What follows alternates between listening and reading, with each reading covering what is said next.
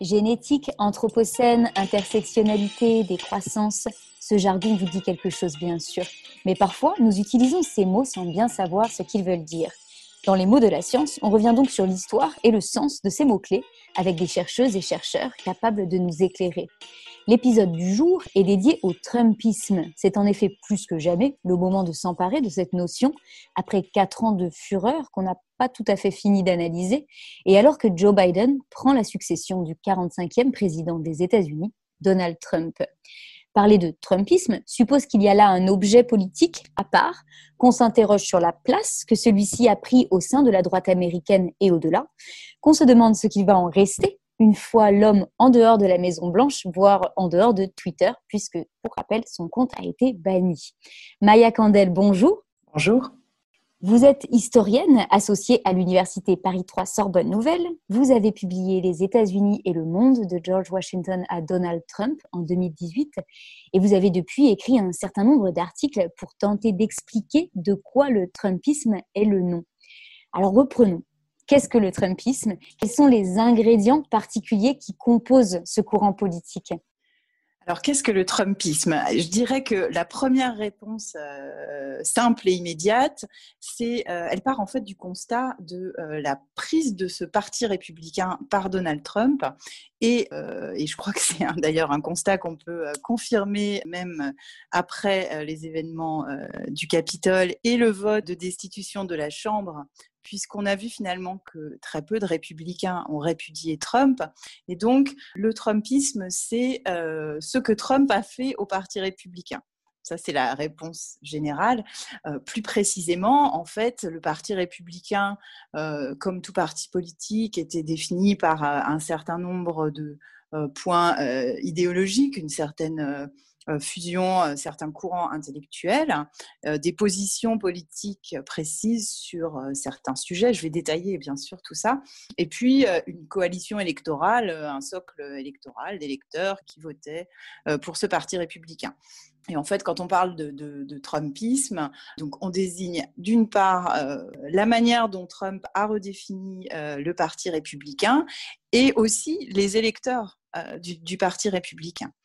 En fait, ce qui est intéressant à, observer, c'est euh, il y a deux choses, c'est-à-dire la mainmise de Trump sur ce parti républicain, qui est devenu le parti de Trump, a à la fois euh, durci, entériné des, aspects idéologiques qui étaient déjà présents. Euh, par exemple, je vais dire tout de suite, hein, l'exemple le plus évident, c'est euh, l'alliance entre le Parti républicain et la droite religieuse aux États-Unis. C'est quelque chose qui ne date pas de Trump. Ça commence avec Reagan dans les années 80. On commence à avoir une politisation de certains secteurs de la droite religieuse aux États-Unis dans les années 90, certains objectifs politiques euh, de la droite religieuse commencent à être intégrés à la plateforme du Parti républicain. Et en 2000, en quelque sorte, avec Bush, cette évolution est, déjà achevée. Je pense, euh, par exemple, aux, positions, euh, que ce soit sur le durcissement des positions anti-avortement ou sur les armes, la peine de mort et d'autres aspects comme ça.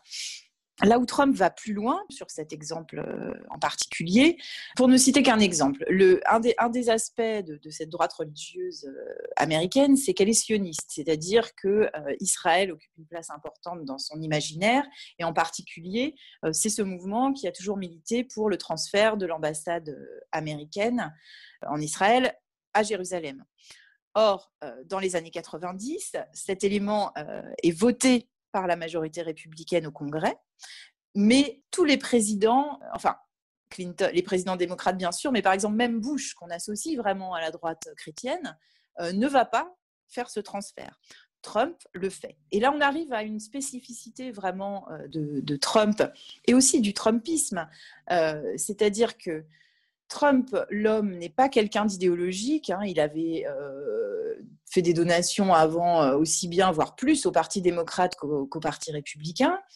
Euh, mais c'est quelqu'un qui a su, c'est quelqu'un qui a participé, qui a parlé directement pendant la campagne aux différents groupes constitutifs du Parti républicain, à qui il a promis euh, de faire avancer leurs objectifs politiques et il a tenu ses promesses.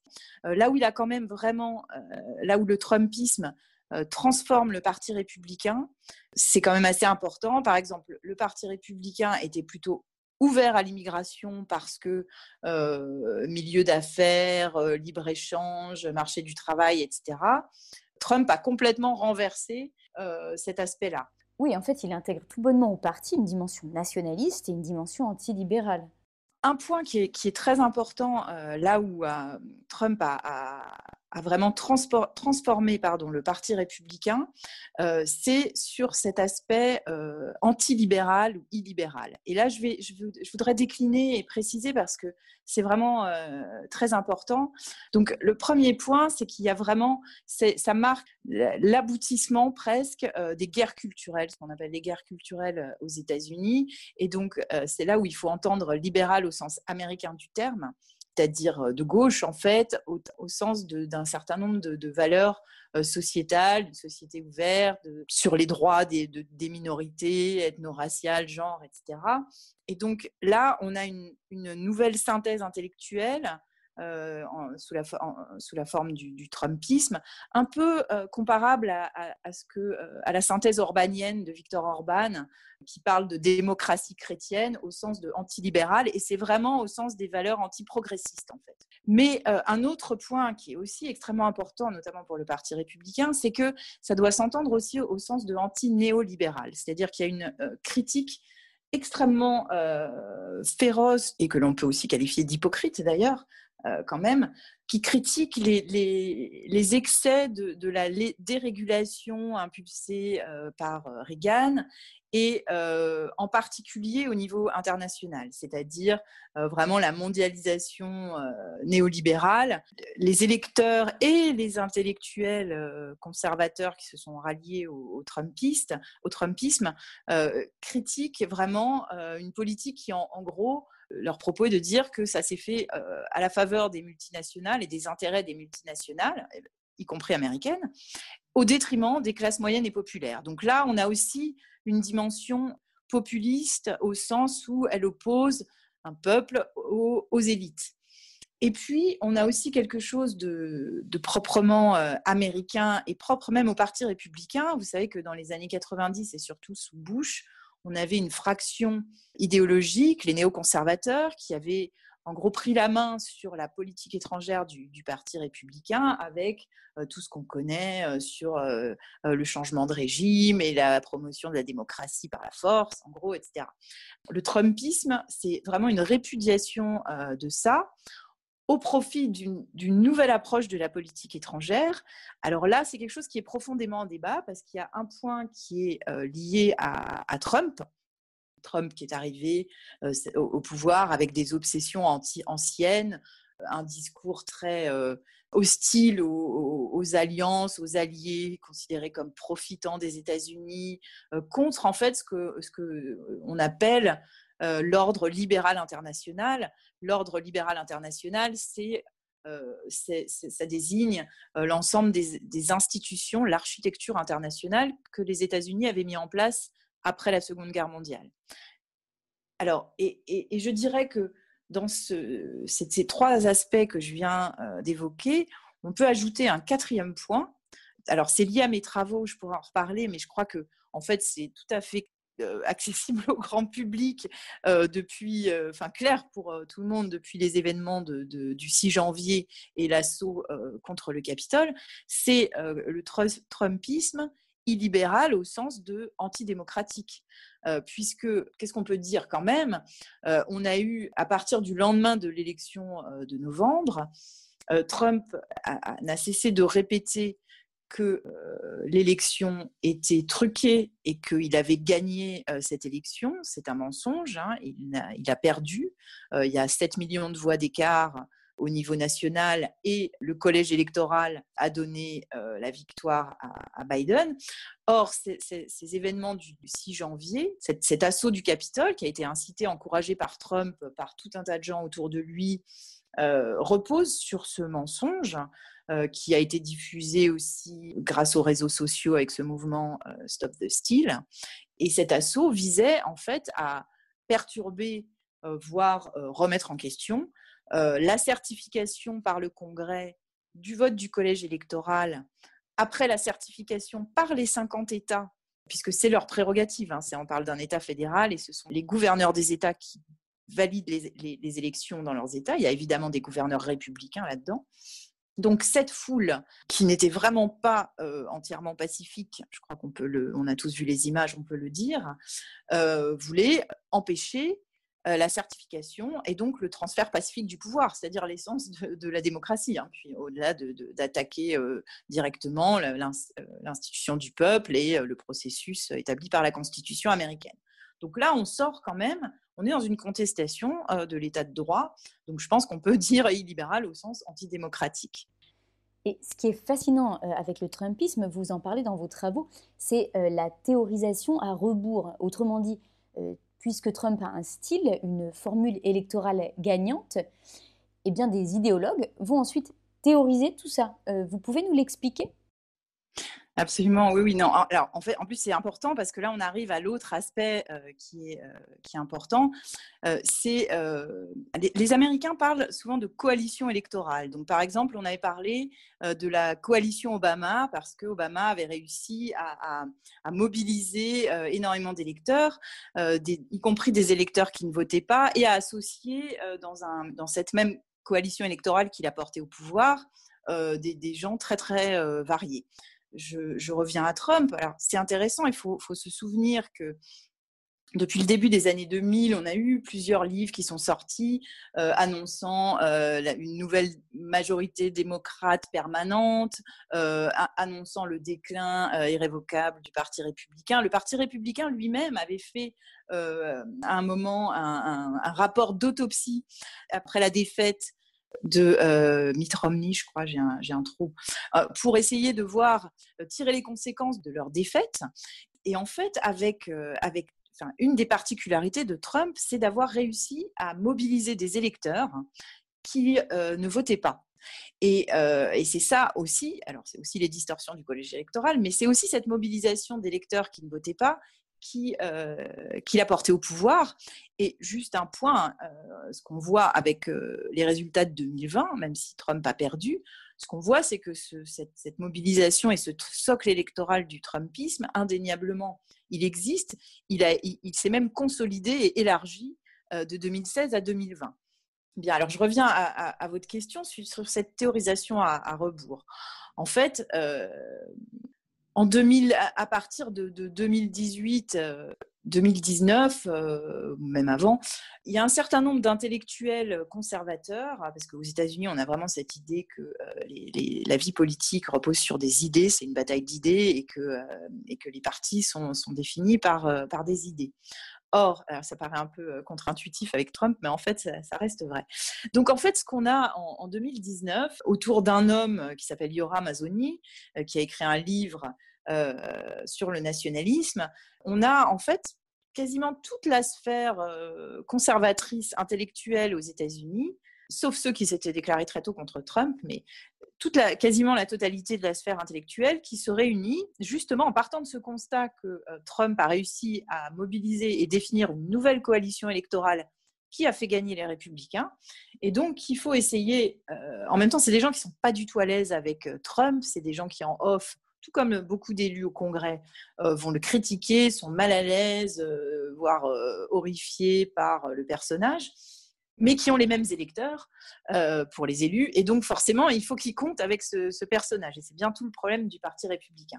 Mais donc, ces, intellectuels essayent de, théoriser à rebours le Trumpisme, qui est donc cet ensemble de, bravado, de, de comportements anti-système de Trump, d'outrance verbale, mais aussi d'alliance avec euh, le mouvement anti-avortement ou les évangéliques ou d'autres, euh, aussi les groupes pétroliers et le big business, hein, parce qu'on sait qu'il a fait une réforme fiscale qui était favorable euh, aux entreprises et aux riches et pas du tout à soi-disant son électorat de laisser pour compte. Mais donc ces intellectuels essayent de, théoriser à rebours. En fait, ils se préparent à l'après-Trump à ce moment-là, tout simplement. Et ils essayent de fournir une forme de, prêt-à-penser trumpiste aussi pour les, les membres du parti qui sont soumis à élection pour conserver en fait ces électeurs de Trump si possible, mais c'est pas dit, euh, mais si possible sans Trump. Quels sont les éléments euh, qui sont mis en avant par ces idéologues, comme dans le manuel euh, Trumpiste, hein, sur quoi il faut appuyer en gros pour être un bon candidat Trumpiste, si je résume?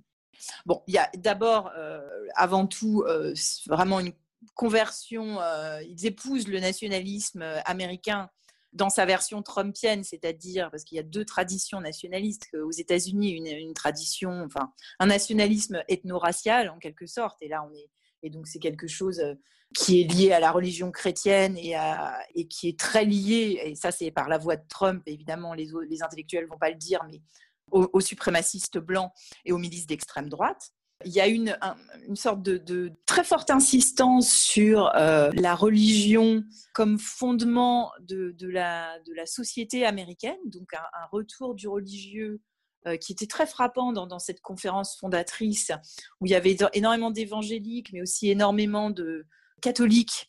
Le catholicisme américain étant lui aussi traversé par des courants. Euh, il y a un courant progressiste et un courant euh, très conservateur aussi. Hein. Et puis, et puis aussi même des intellectuels, je parlais de Yoram Mazoni, qui est un intellectuel israélien en fait, donc voilà, une, forte, une très forte euh, présence de la religion qui doit imprégner tous les aspects euh, de, la, de la société. Et puis cette, euh, ce discours populiste qui leur sert en fait à revisiter donc à la fois le, dogme réganien comme quoi le, le, gouvernement est le problème. Alors c'est complexe parce qu'il y a une dose d'hypocrisie et puis il y a une dose de flou au sens où il reste pour une dérégulation mais en même temps, pour certains sujets, ils réclament une intervention de, l'État. Euh, alors, ça va être plus au sens d'un État stratège euh, pour la politique industrielle, une politique économique, euh, commerciale protectionniste, hein, ce que Trump a décliné avec ses fameux tarifs. taxes à l'étranger. Donc là, on n'est plus dans le, dans le dogme classique républicain. Et puis, l'autre ingrédient, mais qui est très, alors, que je suis particulièrement parce que c'était mon sujet, donc sur la politique étrangère, mais où là, donc je, parlais du rejet du néoconservatisme. Ça, c'est le point de départ accepté par tous. En revanche, l'issue, c'est-à-dire comment, quelle, quelle, politique étrangère avoir, ça, c'est vraiment un point de débat. Parce qu'on a à la fois une aile très isolationniste c'est-à-dire à la fois militariste, donc euh, grosse armée, gros budget militaire, euh, industrie de défense, mais isolationniste. On n'intervient pas à l'étranger, euh, on est là pour protéger le, sanctuaire du territoire américain. Et puis une autre aile, qui, que je vois quand même comme l'héritière des néoconservateurs, qui est au contraire très interventionniste et qui est l'aile qui est dans cette nouvelle guerre froide ou croisade contre la Chine. Et donc là, effectivement, on ne rentre pas en croisade contre une puissance euh, géante euh, ascendante en étant isolationniste. Et, ça, clairement, c'est un point qui est, qui est encore en débat et où je pense qu'il y a un décalage entre. Enfin, l'électorat n'est pas clair et il y a un décalage aussi entre l'électorat euh, et l'establishment du parti. Et puis, le dernier point qui court de, l'origine du Trumpisme, de son succès, jusqu'au événements du, 6 janvier, qui est la radicalisation en fait. Euh, la radicalisation euh, d'une partie de, cet électorat et donc d'une fraction importante de la, population américaine.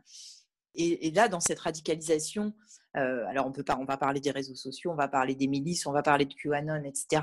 Mais il ne faut pas nier le rôle essentiel de Trump là-dedans. Euh, par ses mensonges, par euh, la manière extrêmement à droite, hein, parce que si on peut reconnaître une qualité à l'homme, c'est ses qualités de communicant. Euh, n'oublions pas qu'il a, il a, la raison pour laquelle il était le, plus connu au-delà des tabloïds new-yorkais, c'était quand même pour son show de télé-réalité, The Apprentice. donc c'est un homme qui maîtrise les codes de communication actuels parfaitement euh, et, donc, il y a, euh, et, j'emploie pas ce, terme au hasard, hein, on a vraiment un phénomène de, radicalisation qu'on peut comparer au phénomène de radicalisation djihadiste, par exemple.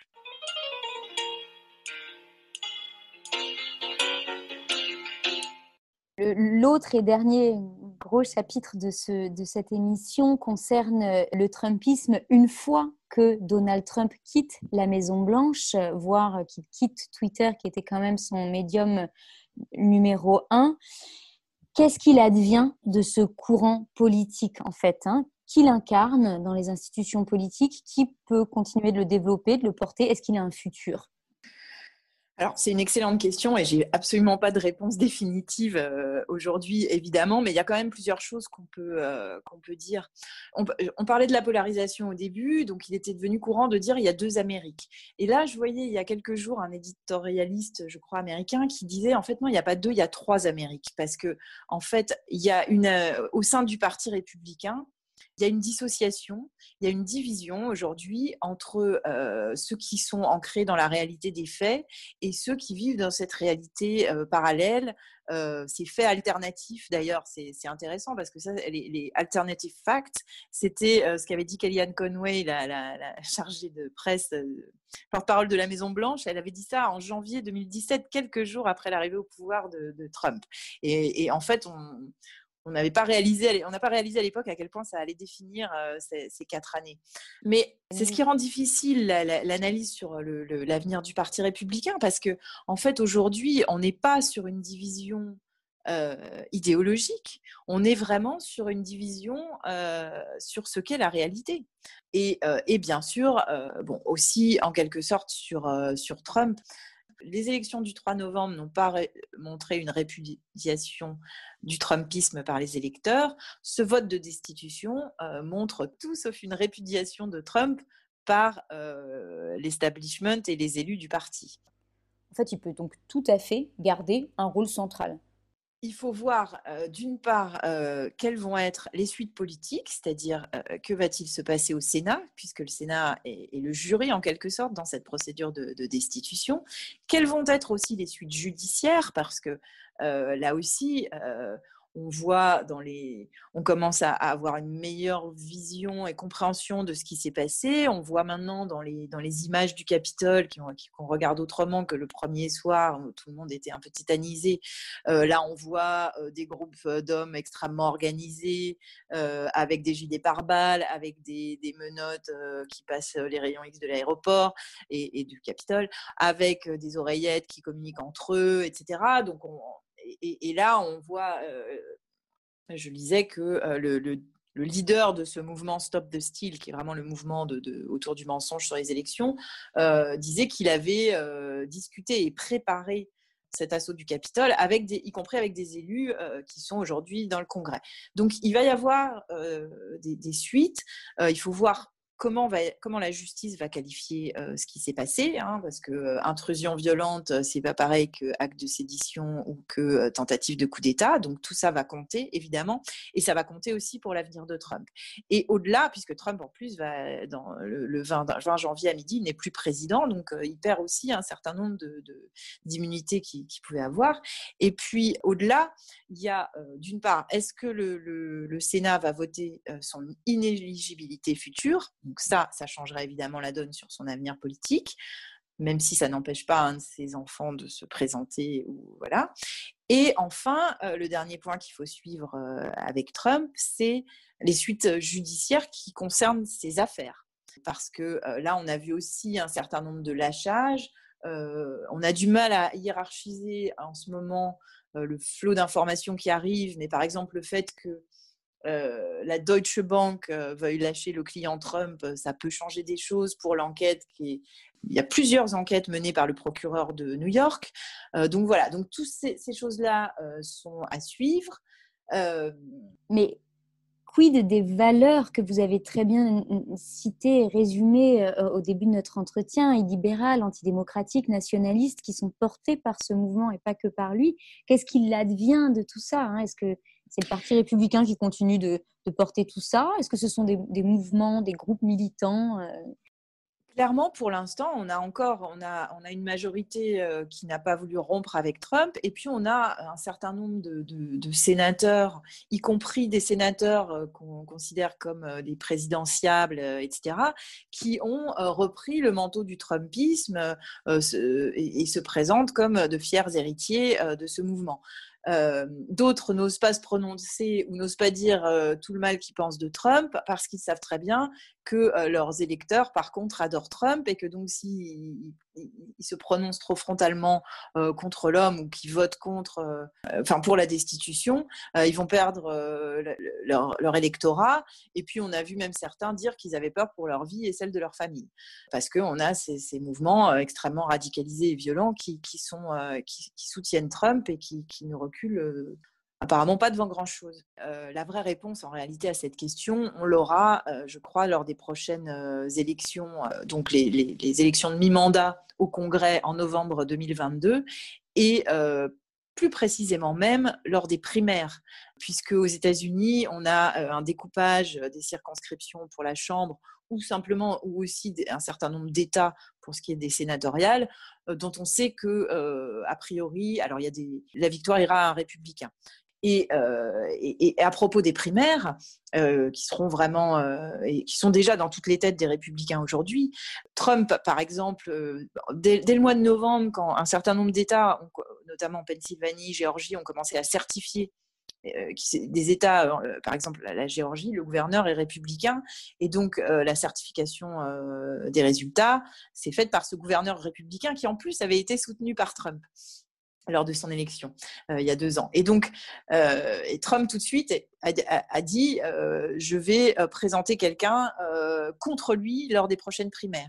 Et il y a même un mot hein, aux États-Unis, to primary, c'est présenter un opposant, un challenge aux, primaires.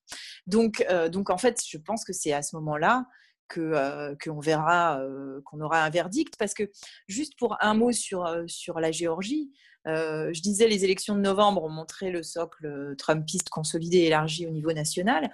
En revanche, ce qu'on a vu, euh, par exemple, en Géorgie, alors là aussi, l'analyse est un peu difficile pour les mêmes raisons, mais je pense qu'on a vu aussi une désaffection qui s'accentue, qu'on avait même vu déjà dans les midterms en 2018, d'anciens électeurs et électrices, en particulier républicaines, qui sont repoussés, enfin, qui rejettent en fait euh, ce Trumpisme et certaines des outrances du personnage, et qui donc euh, ont quitté le parti, enfin, ne votent plus républicain, voire euh, sont allés voter démocrate.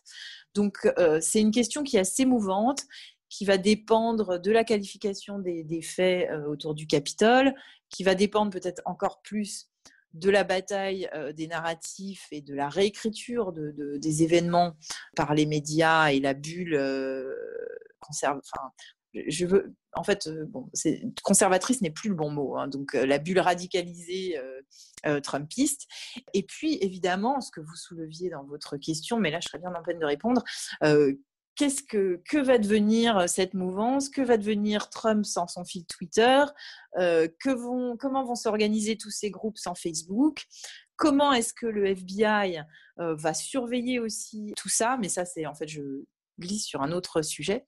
Donc, Oui, là, c'est un sujet tout aussi passionnant de sécurité intérieure.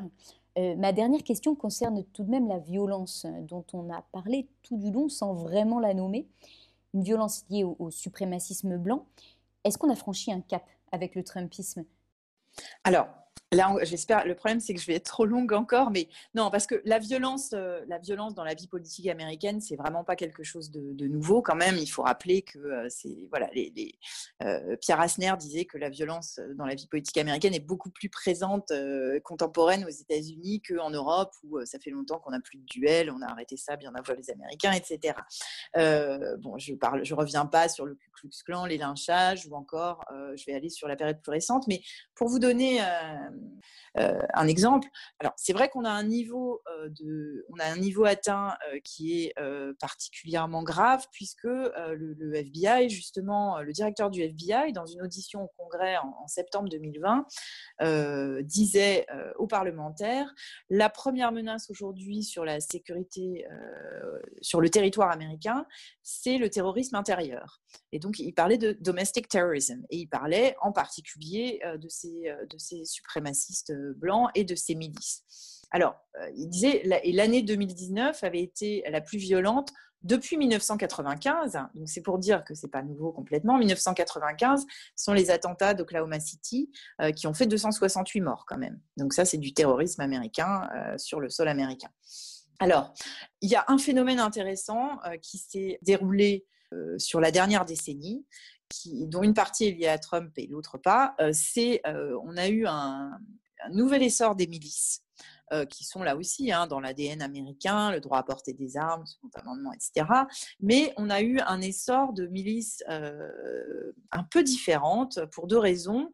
D'une part, ce sont des milices qui ont délibérément recruté c'est-à-dire cibler leurs efforts de recrutement vers des anciens militaires revenant des guerres de la décennie 2000. Et c'est là qu'on voit que même si c'est une armée professionnelle, même si on met la guerre à distance, un pays en guerre, ce n'est jamais anodin. Et il y a tout un tas de phénomènes de violence dans la société américaine aujourd'hui qui ne peuvent pas se comprendre sans voir que, enfin, je veux dire, il y a eu jusqu'à 200 000 hommes euh, sur, au Moyen-Orient militaires américains. Ces militaires sont revenus et euh, en plus, il n'y a pas eu vraiment de, Non seulement il n'y a pas eu d'efforts pour les réintégrer dans la société, euh, etc., mais, en fait, pire, il y a eu un mouvement de la société, et alors là, qui rassemble à droite comme à gauche, pour rejeter ces guerres et pour surtout dire que ces guerres n'avaient servi à rien et étaient un désastre à tout niveau. Donc voilà, donc il y a, ce, recrutement qui est très important. Et puis ensuite, bien sûr, il y a un rôle de, Trump, euh, évidemment, parce que euh, Trump, au moment de Charlottesville, dont je parlais tout à l'heure, il disait euh, il y a des gens très bien des deux côtés. Au moment de, cet été, il y avait un, un membre d'une de ces milices qui avait tué deux personnes après une manif. Euh, il a dit qu'il fallait le comprendre et que c'était quelqu'un de très bien et la Maison Blanche l'a défendu. Et jusqu'au débat présidentiel avec Biden, il, s'est adressé aux Proud Boys, donc cette ministre qui a joué un rôle euh, important le 6 janvier, encore à préciser, et il leur a dit, il n'a pas voulu les désavouer, il leur a dit euh, stand back and stand by, c'est-à-dire soyez prêts. Donc, évidemment, Trump a joué un rôle important et c'est intéressant parce qu'en fait, il y a même des débats et des dispute assez euh, aiguë euh, au sein du mouvement, enfin, si on peut parler d'un mouvement des milices, mais entre milices, entre euh, les milices canal historiques, entre guillemets, qui sont quand même fondées sur le rejet de l'État fédéral, de la puissance centrale, de l'homme fort, etc. Et puis ces nouvelles milices qui en fait euh, soutiennent le président des États-Unis, ce qui est quand même euh, une espèce de paradoxe euh, par rapport à l'histoire américaine qui est intéressant. Bon, je pourrais, mais j'arrête parce que je pourrais développer sans fin. Maya Candel, merci infiniment. C'était les mots de la science. Ravie d'avoir participé.